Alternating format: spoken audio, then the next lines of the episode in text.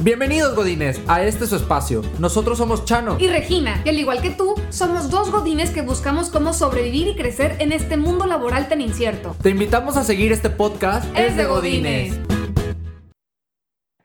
¿Qué tal a toda nuestra tribu Godín en un capítulo más de Es de Godines? Y quería agradecerles, eh, ya que estoy de regreso después de unas eh, merecidas vacaciones, luna de miel, casamiento. Muchas gracias a todos los mensajes eh, que nos estuvieron llegando con el tema de las felicitaciones. Pero ya estamos de vuelta. El día de hoy, ahora Regina nos la voltea. Eh, Regina no va a estar por acá el día de hoy, pero le mandamos un muy fuerte abrazo y que resuelva sus situaciones personales. muchas gracias, especialmente a las personas que eh, nos han estado compartiendo ideas, feedback, retroalimentación. En verdad, agradecemos muchísimo este tipo de comentarios porque nos ayudan a crecer. Justamente lo platicaba con, con Memo antes de, entrar a capítulo. Y saludos a toda la gente, especialmente en Latinoamérica. Eh, hemos visto que por ahí está creciendo nuestra comunidad en Colombia, Costa Rica. Entonces, un abrazo para todos nuestros hermanos latinoamericanos. Y el día de hoy prácticamente hablaremos de un tema que es universal, ¿no? En este episodio hablaremos un poco acerca de los procesos de inclusión de las personas con discapacidad y cómo podemos contribuir, ¿no? Si estamos en una organización eh, en temas de RH o si somos una empresa que está impulsando estas áreas, eh, pues bueno, vamos a buscar eh, cómo generar un buen ambiente laboral para para las personas con discapacidad y adicionalmente pues les comparto que estamos todavía en el home office, entonces si llegamos a escuchar un poco de, eh, de interferencias, escuchamos un poco de, eh, de ruidos de fondo, pues bueno, ténganos un poco de paciencia. Y el día de hoy tenemos un invitadazo de lujo, una persona que creo que es demasiado eh, de admirar el, el, tema del enfoque que le quiere dar al tema de la inclusión. Se llama Memo. Memo González, porfa, preséntate para toda nuestra comunidad. Gracias, gracias, muchas gracias, Chano. Un saludo muy fuerte a la comunidad Godínez. Eh, estamos aquí listos para arrancar con un tema muy, muy importante. Como bien dijo Chano, es un tema universal. Gracias, Chano, eh, por la invitación. Regina, gracias. Sé que después lo, lo vas a escuchar. Le mandamos ahí nuestras condolencias. Oye, Memo, para todos aquellos que no te conocen, platícanos un poquito de ti, de tu trasfondo, de lo que has estado haciendo. Ah, sí, muy amable, Chano, gracias. Eh, bueno, pues para los que no me conocen, que creo es la, mayoría de la tribu Godín, este, mi nombre es Memo González, Guillermo González, pero como buen Godín, Memo González. Este, estoy aquí para, para apoyarles. ¿Y cómo nace eh, nuestra empresa? Nuestra empresa se llama Avigo Contacto Humano. Es un juego de palabras ahí, algo de mnemotecnia. Este, y en la cual nosotros, eh, mi socia y yo, Amina Ávila y Guillermo González, ahí es donde se, se conjuntan los, los dos eh, iniciales o las dos letras del apellido, Avigo. Este... No, me había dado cuenta, ¿eh? ¡Wow! Sí, de ahí, de ahí nació. Y pues aquí, gracias a Dios, tuve la oportunidad de, de empezar a incursionar en el área de, de, discapacidad, en el cual empecé, por una invitación de un muy buen amigo, me, me hizo una invitación a, aprender la lengua de señas eh, para la gente en la comunidad. La lengua de señas es regional y a mí me, me invitaron a participar en la lengua de señas mexicanas en el cual mi amigo no pudo continuar, pero yo, me, yo, yo le seguí, yo continué con este estudio, este, en el cual empecé a ver una necesidad muy imperiosa, en el cual hay que empezar a romper áreas de tabú, eh, de, de comunicación y de inclusión. A veces creemos que estamos siendo incluyentes cuando en realidad simplemente estamos haciendo grupitos, pequeños grupos en el cual hace falta poder profundizar. Este, y pues a, raíz de esto nosotros fundamos Avigo, Contacto Humano, y con el fin de hacer visibles a las personas invisibles. E, esto es prácticamente echando una breve semblanza de lo que es Avigo. Tal vez pudiéramos hablar más, pero nos gustaría poder, poder platicar en otra ocasión. No, claro, y algo que digo que Memo se ha enfocado mucho es este tema también de vinculación, ¿no? La parte gobierno, la parte empresa, la parte talento, que creo que tanta falta nos hacen en cuestión de sinergia como comunidad, ¿no? Para la apertura de, eh, de nuevas oportunidades y de verdaderamente generar un cambio y un parteaguas a todos los que vienen eh, en temas de, de, talento y de inclusión. Eh, Memo, ya me platicabas un poco de tu propósito de vida, ¿no? De, oye, ¿cómo hacemos eh, las, a las personas un poco más visibles. Y para eso me gustaría que primero nos platicaras cuáles consideras que son los tabús como nuestra sociedad, ¿no? O qué podemos entender, porque al final eh, el trabajo es una extensión de lo que vemos en nuestra vida, ¿no? Y creo que eh, partiendo de nosotros mismos como sociedad y comunidad, todavía vemos muchas veces a las personas como, con discapacidad con este tema de invisibilidad que mencionas. ¿Qué tabús ves por ahí? Ok, pues sí, este, ya entrando un poquito en materia, ahorita que, que hacía yo el comentario es principalmente la barrera de comunicación. ¿A qué nos referimos en barrera de comunicación? Si nosotros nos encontramos con alguna persona eh, y voy a poner aquí varios ejemplos. Uno de ellos, una persona ciega, una persona usuaria de bastón para poderse guiar. Allí nosotros nos encontramos con una barrera de comunicación. A pesar de que la persona es ciega y tiene sus habilidades y tiene sus facultades para podernos escuchar y para poder hablar, no sabemos cómo abordar una situación en el cual si vemos a una persona con estas características que te menciono, con esta condición de vida, porque voy a hablar a las personas de discapacidad, con discapacidad, perdón, con una condición de vida. Si los vemos en la calle y no sabemos cómo abordarlo, y estoy hablando con alguien con quien podemos platicar, ya no hablemos con las personas sordas, ya no hablemos o toquemos ese tema, porque sí nos falta mucha cultura de poder aprender la lengua de señas y poder interactuar. Regresamos al punto de la persona ciega. Hay varias posiciones de los bastones en los cuales nos indica la persona ciega. Si, si no tenemos el, el tacto para saber cómo abordarlos, siempre vamos a cometer un error. ¿A qué error me refiero? Si vemos una persona parada en una esquina, no sabemos qué es lo que está haciendo. Y muchas veces por querer ayudar, ya no, los tomamos del brazo y le decimos, vas a cruzar, vente. Y a lo mejor está esperando a otra persona.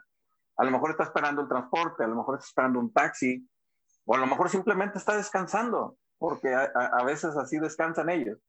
Y vente, y no sabemos cómo hacerle. Eh, ahí hay un tabú muy, muy significativo en el cual, por desconocimiento cultural, eh, no sabemos cómo afrontar o abordar una persona con discapacidad.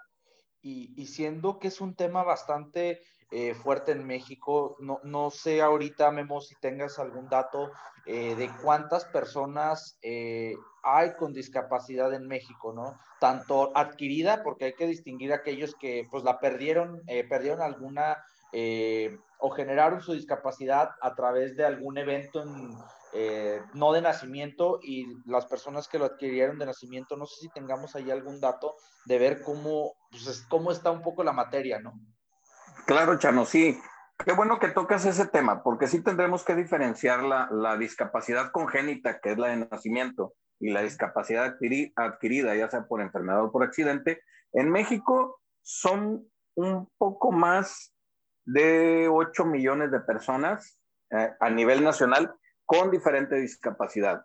Ya no estamos entrando a la discapacidad psicosocial, que es muy común y sobre todo más ahorita que estamos en home office, empezamos con el estrés, empezamos con el insomnio, empezamos con algún tipo de padecimiento o enfermedad que llega incluso a brillar a las personas, a, tener una discapacidad psicosocial.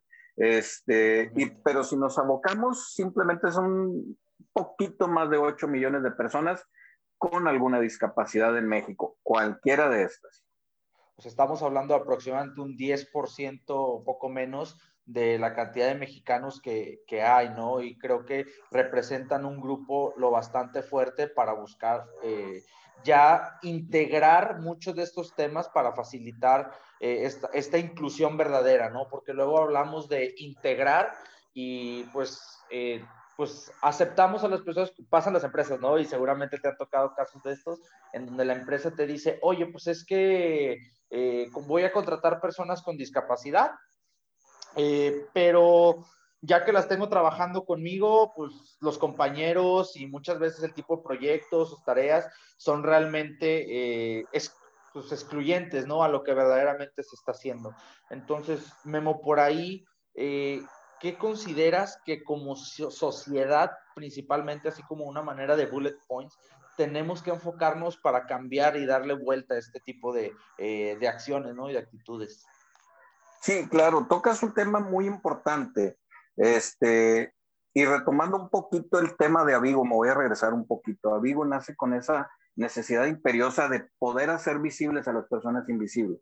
¿A qué nos referimos? A veces nosotros como padres, cuando yo, yo no le estoy hablando en primera persona de que tenga algún familiar o alguno de mis hijos con discapacidad, pero a veces como padres, lo primero que hacemos es que mi hijo no sea expuesto a la sociedad en general, porque el desconocimiento general de cómo abordar estas situaciones de personas con discapacidad inmediatamente hace que los padres se bloqueen.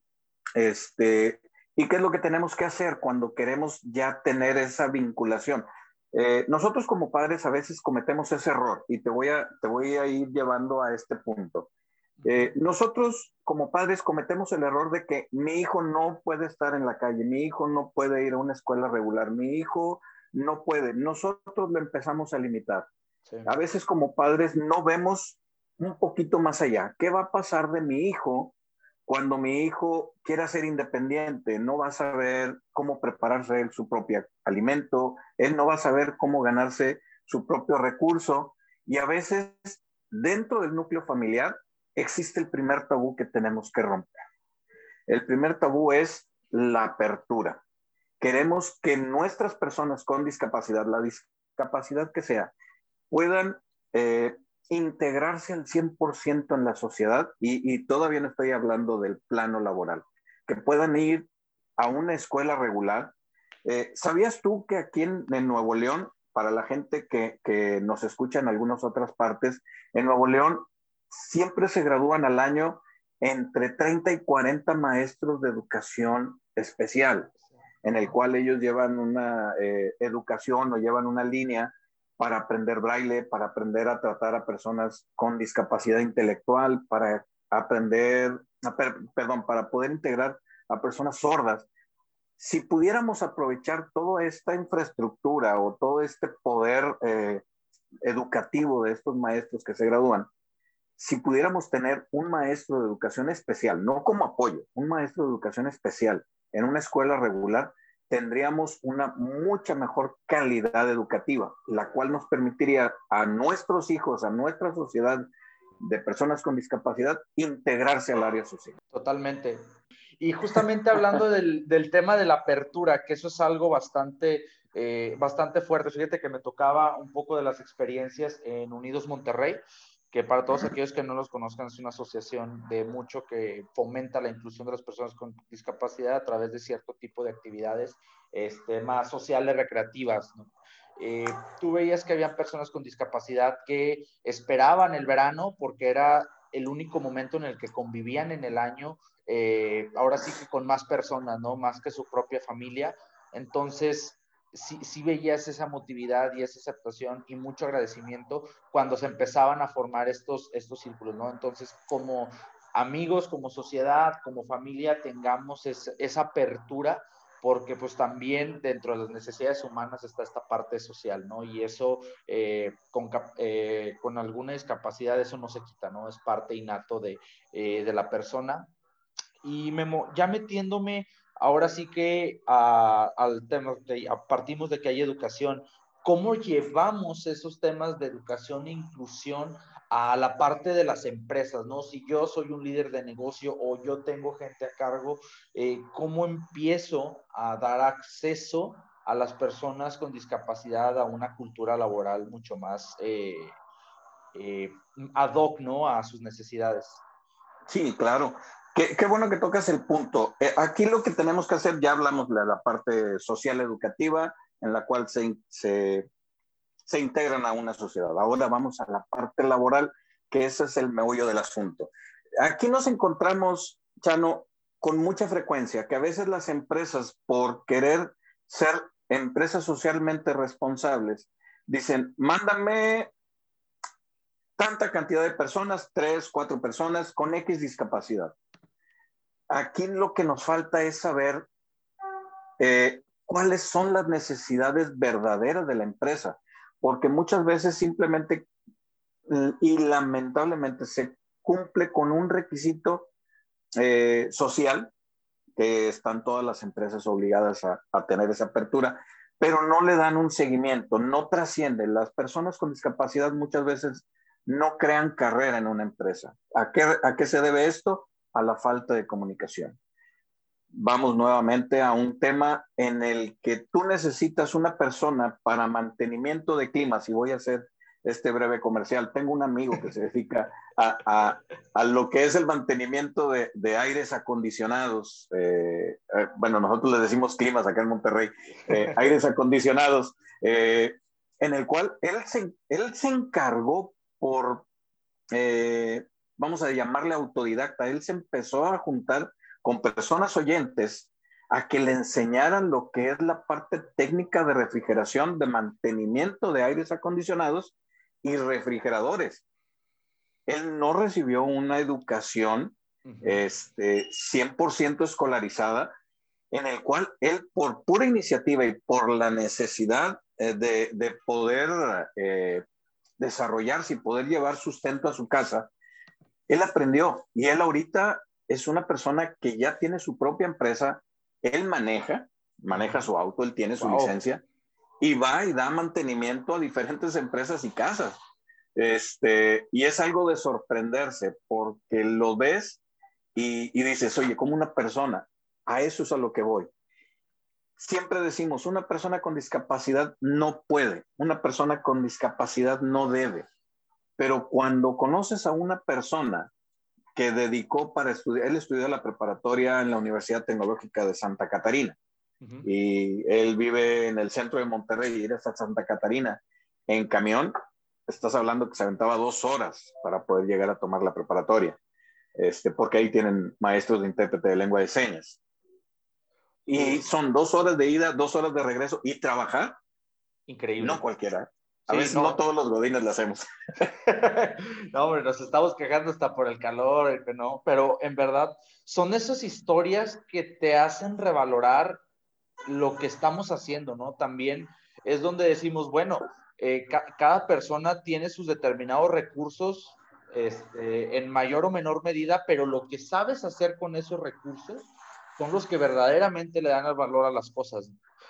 Y creo que como, como personas, como ahora sí que vamos a poner como líderes de negocio, eh, nos, nos falta, ¿no? Sacarle mucho mayor provecho a, a, los talentos que también podemos encontrar a las personas con, con, discapacidad. Y aquí me gustaría poner un parteaguas porque, por ejemplo, hablamos eh, que el 30, leí hace una noticia, cosa de hace unos minutos, pre-pandemia, este, el tema laboral en México solamente emplea el 39.2% de las personas con discapacidad, de acuerdo a Aristegui, ¿no? O sea, entonces, si éramos 7 millones, vamos a cortarlo al 30%, nos vamos a terminar quedando eh, con unos casi 2 millones y cachito que laboran, ¿no? Y de esos hay que ver también el tipo de trabajo y la brecha salarial, que creo que uh -huh. son temas que también dices, pues, oye, ¿cómo, ¿cómo impulso, no? ¿Cómo puedo hacer para crear esto que dices tú, planes de carrera? Hay personas que lo llevan por el emprendimiento, pero aquellas personas que trabajan,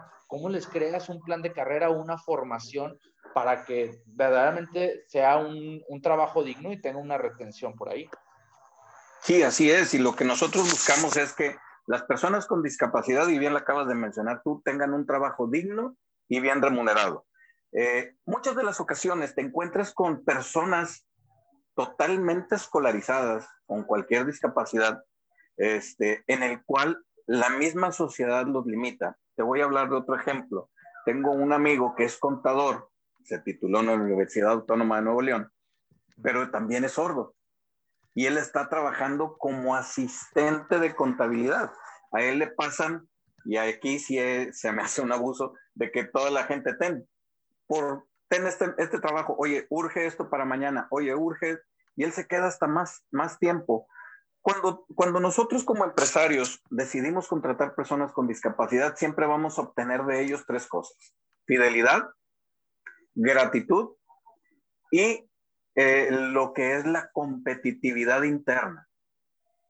¿A qué me voy con esto, Chano? Tú, tú como empresario y los, las personas que nos están escuchando, cuando tú tienes una persona con una discapacidad de colega de, de, de escritorio, de isla o de departamento, y esta persona hace todo por salir adelante, ya no hablemos de una sola discapacidad, la discapacidad que sea, él empieza a desarrollarse, él empieza a sacar su trabajo en tiempo y forma.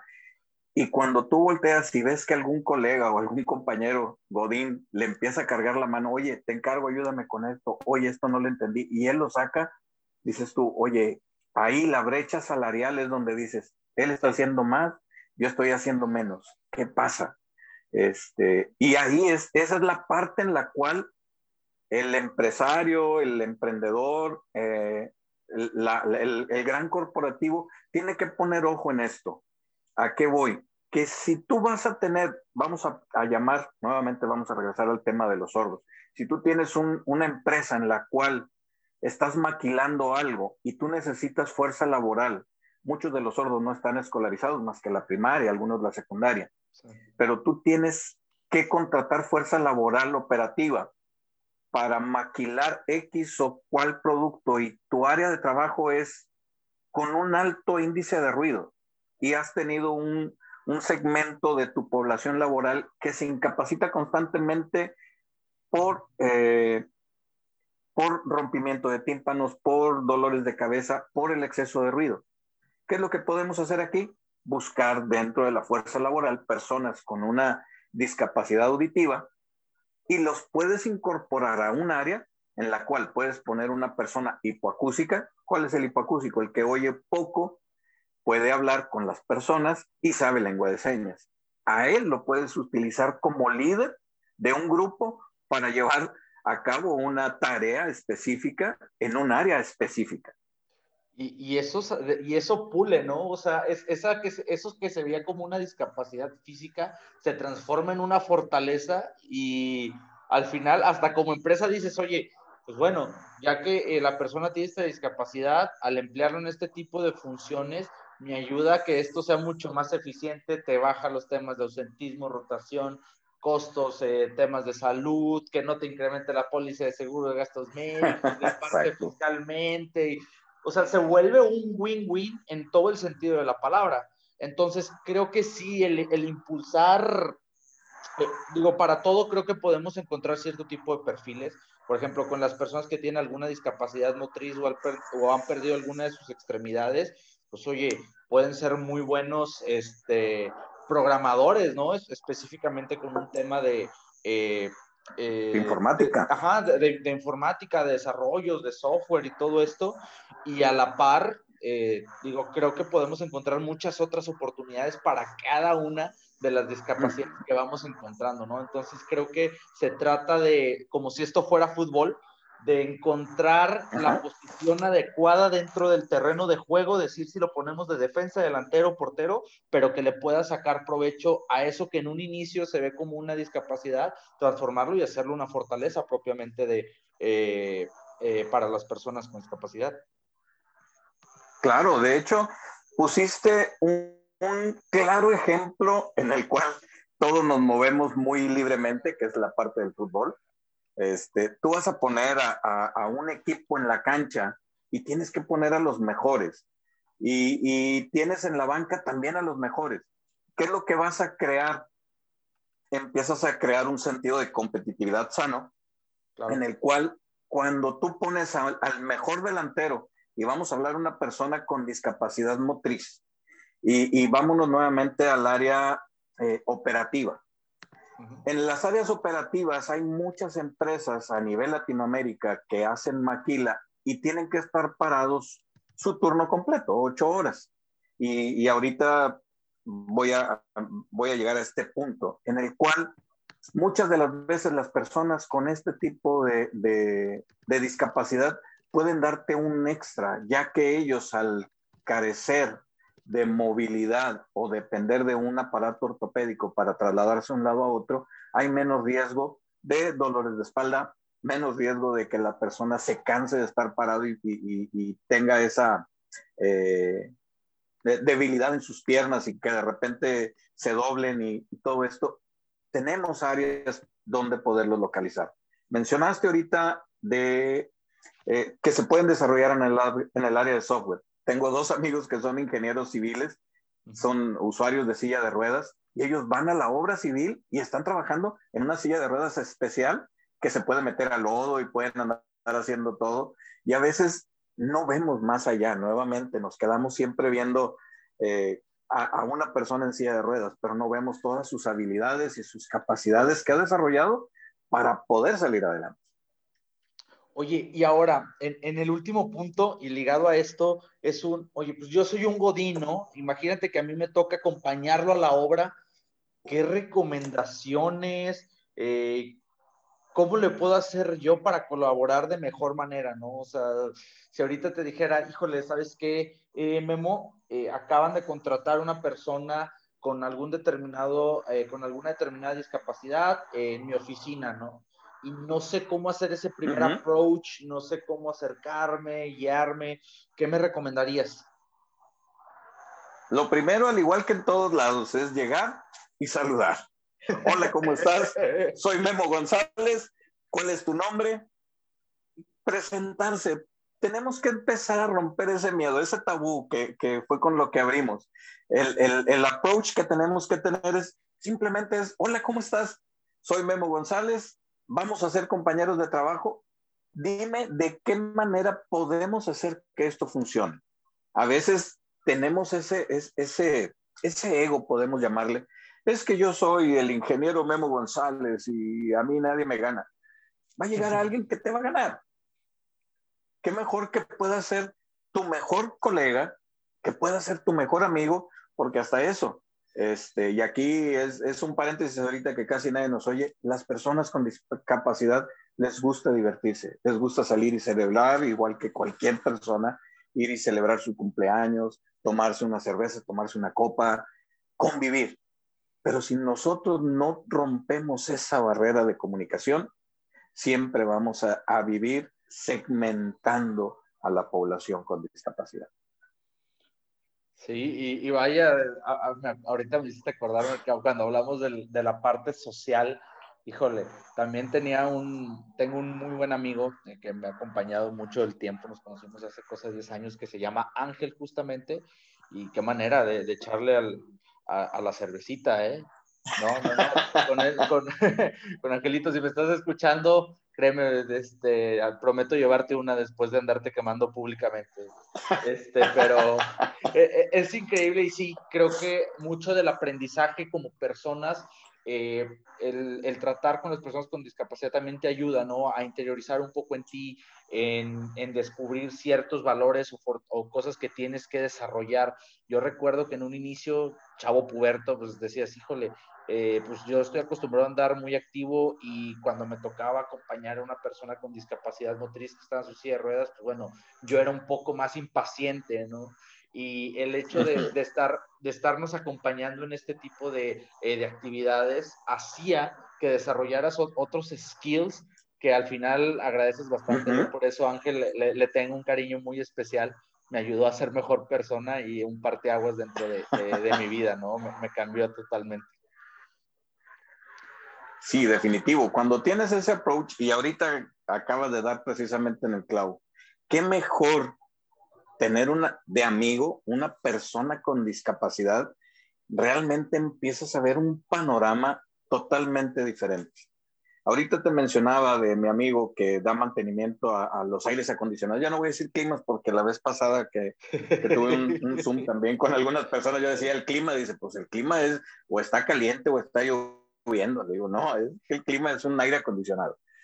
Él es, sus abuelos fueron sordos, sus papás son sordos, sus hermanos son sordas y su esposa es sorda y su hija es oyente.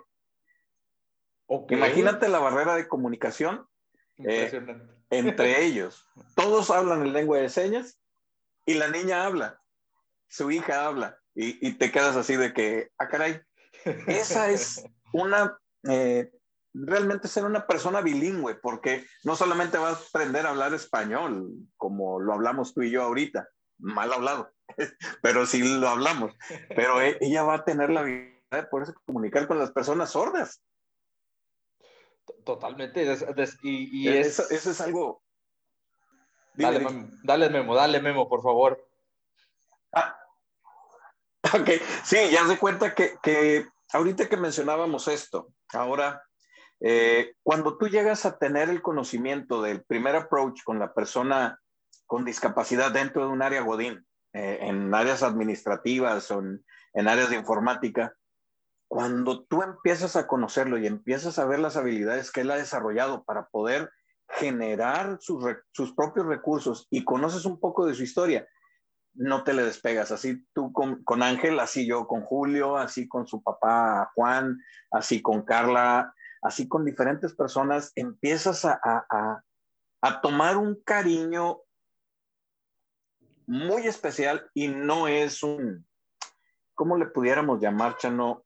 Mm, un sentido de lástima. A veces mucha gente dice, ay, pobrecito, déjame, este, pues él está solito, déjame como con el nombre. Cuando te, te empiezan a contar chistes, te empiezan a, contar anécdotas, te empiezan a, contar lo que pasaron en el transporte de la casa al punto Godín, dices tú, qué rollo, todo esto me estoy perdiendo y la verdad vale la pena, vale la pena. Sí, el sentido de reciprocidad y empatía, híjole, es algo que verdaderamente eh, se agradece, eh, y lo platicaba de hecho con, con la mamá de Ángel cuando hablamos justamente de este tema, de, oye, pues es que son muy agradecidos porque también no todos se atreven a dar ese paso, ¿no? Lamentablemente, aquel que se atreve a dar ese primer paso con las personas con discapacidad, eh, pues tiene una mayor apertura y se da una relación bastante empática y no como tú dices de lástima, ¿no? Sino de reciprocidad y una amistad la verdad, muy, eh, muy eh, perdurable y muy pura en ese sentido. Sincera al 100%. Hay una, ahí, es cuando realmente conoces la palabra resiliencia. Ahí te vuelves resiliente al 100%, te duele su dolor, festejas sus, sus logros eso es lo que tenemos que aprender con las personas con discapacidad. Cuando ya las tenemos en nuestra área Godín y, le explicaste 20 veces a una persona para que entienda un proceso, un procedimiento, y cuando lo logra, festéjalo con él. Siéntate con él. Oye, ya me salió, ya pude hacer el programa. Oye, ya, ya me salió bien la cuenta. Oye, ya me, me explico, Chano. E, e, eso, la persona con discapacidad, el agradecimiento, la competitividad y la permanencia van a ser tus mejores aliados durante toda tu vida laboral. Sí, es, increíble cómo eh, te puede llegar a voltear la manera de, ver y trabajar las cosas en un 360. Eh, y creo que ese es el aprendizaje para muchos de nosotros, que si el día de hoy no has tenido ese acercamiento o no has sabido cómo, eh, date el espacio, date la oportunidad en ese sentido ya que estamos seguros que tu vida va a tomar un twist eh, bastante diferente a lo, que, a lo que vives actualmente. Memo, ya estamos por terminar y nos gustaría que nos compartieras como tu reflexión final de este tema. Eh, digo, unimos un poco los puntos, ¿no? De, oye, pues primero hablamos de los tabús, el miedo, las barreras de comunicación, luego cómo llevamos este proceso de, de, inclusión en las empresas, de crear mejores oportunidades, un verdadero sentido de responsabilidad, eh, responsable, no, no, no, el título que te dan las empresas por andar eh, nada más recabando botecitos o andar contratando eh, por contratar y cómo tener esa mayor convivencia, ¿no? Pero ¿con qué nos podemos quedar de todo lo que hemos platicado de este tema? Bueno, pues yo algo que, siempre les digo a, las personas cuando tengo la oportunidad de interactuar con ellos, que empresarios o que me toca dar algún taller de sensibilizaciones. Tú siempre has pedido, o nosotros siempre pedimos, de que el día de mañana sea mejor y que nos den la oportunidad de a Dios, al universo, a, quien quiera. Siempre decimos, el día de mañana tiene que ser mejor. Yo siempre les digo, hoy es el mañana que ayer tanto pedías. Si quieres mejorar tu entorno social, hoy es el día de actuar.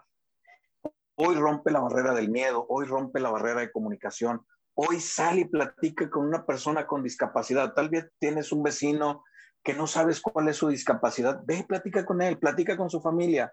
Si te encuentras en algún restaurante de comida rápida, alguien que está batallando en pedir su alimento, acércate con él y dile, oye, perdón, te ayudo. Si no sabe hablar o no puede hablar porque es una persona sorda, inmediatamente es, oye, a, juntar las manos como si estuvieras haciendo una oración, perdón, este, quiero ayudar, y, y, ellos inmediatamente van a decir, ok, ayúdame, y te van a señalar, y tú ya vas a romper una barrera de comunicación. Si ves una persona ciega, acércate con él, pregúntale su nombre, hacia dónde se dirige, encontró lo que buscaba, quieres que lo acompañe, tómate cinco minutos de tu día, interactúa con las personas. Nuevamente, hoy es el ayer, hoy es el mañana que ayer tanto pedías. Hagamos que las cosas sucedan.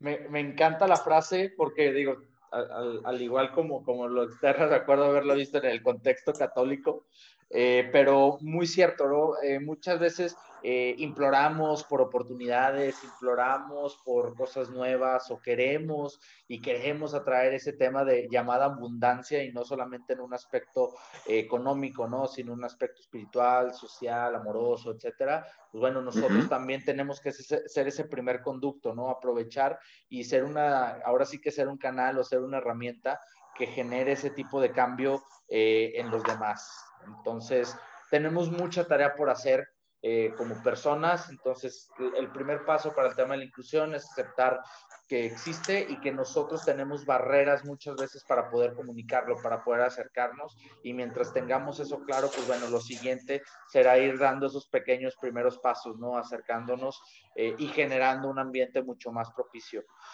Memo, muchísimas gracias por acompañarnos el día de hoy. Creo que nos has ilustrado muchísimo de estos temas y estamos aprendiendo algo diferente. Eh, así como con todos los invitados, creo que en este tema de, de inclusión no había mejor persona que nos pudiera encaminar a, a, a, tener como un rumbo, ¿no? De qué hacer con este tipo de situaciones y temas.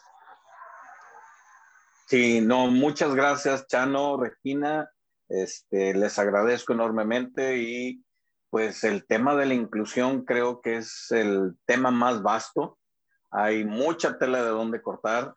Tal vez alguno de los puntos se pudiera agrandar a, la N potencia, pero ya les agradezco enormemente la oportunidad y gracias a, a la tribu Godín por escucharme, por dejarme eh, expresar un poco lo que, lo que traigo en el corazón, porque esto se hace de corazón. Memo, ¿y dónde te puede localizar eh, la comunidad? Claro, este, pueden seguirnos en las redes sociales, en Instagram. Eh, no lo hemos actualizado porque durante todo lo que fue la pandemia, pues realmente no, no ha habido oportunidad, pero es Avigo Asesores, este, que es realmente como había nacido la, la, la, empresa. Eh, y en Facebook, Avigo Asesores también. Este, ahí nos pueden encontrar. Y te voy a dejar un número de WhatsApp. No sé si pueda dejártelo, Chano. Sí, claro, claro, apuntemos. Sí, mira, es el 8124 492476. Ahí en, en, a través de WhatsApp, 8124 492476.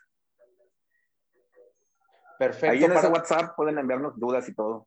Perfecto, y, cre y, creo que sí va a ser eh, bastante positivo. Digo, sé, si dentro de todo esto nos hemos equivocado en algún punto, en algún término, etcétera, por favor, feedback, retroalimentación siempre será bienvenido. Y bueno, ya sería todo eh, para toda nuestra comunidad para esta sesión. Recuerden que pueden buscar también los capítulos tanto en Spotify, Apple Podcast, eh, nuestra página talentmentor.mx. Eh, van a encontrar el podcast de Desde Godines y prepárense porque vendrán muchas cosas nuevas de talleres, eh, incluso de temas de, de, inclusión, ya que se nos está ocurriendo, Memo, no sería una mala idea ir para temas de sensibilizar para eh, la comunidad. Entonces, un muy fuerte claro. abrazo, manténganse con bien. Recuerden que pues ya cada vez vemos un poquito más la luz con el tema de, eh, de la pandemia. Entonces, seamos fuertes y mantengámonos unidos. Muchísimas gracias a toda la comunidad. Gracias, hasta luego.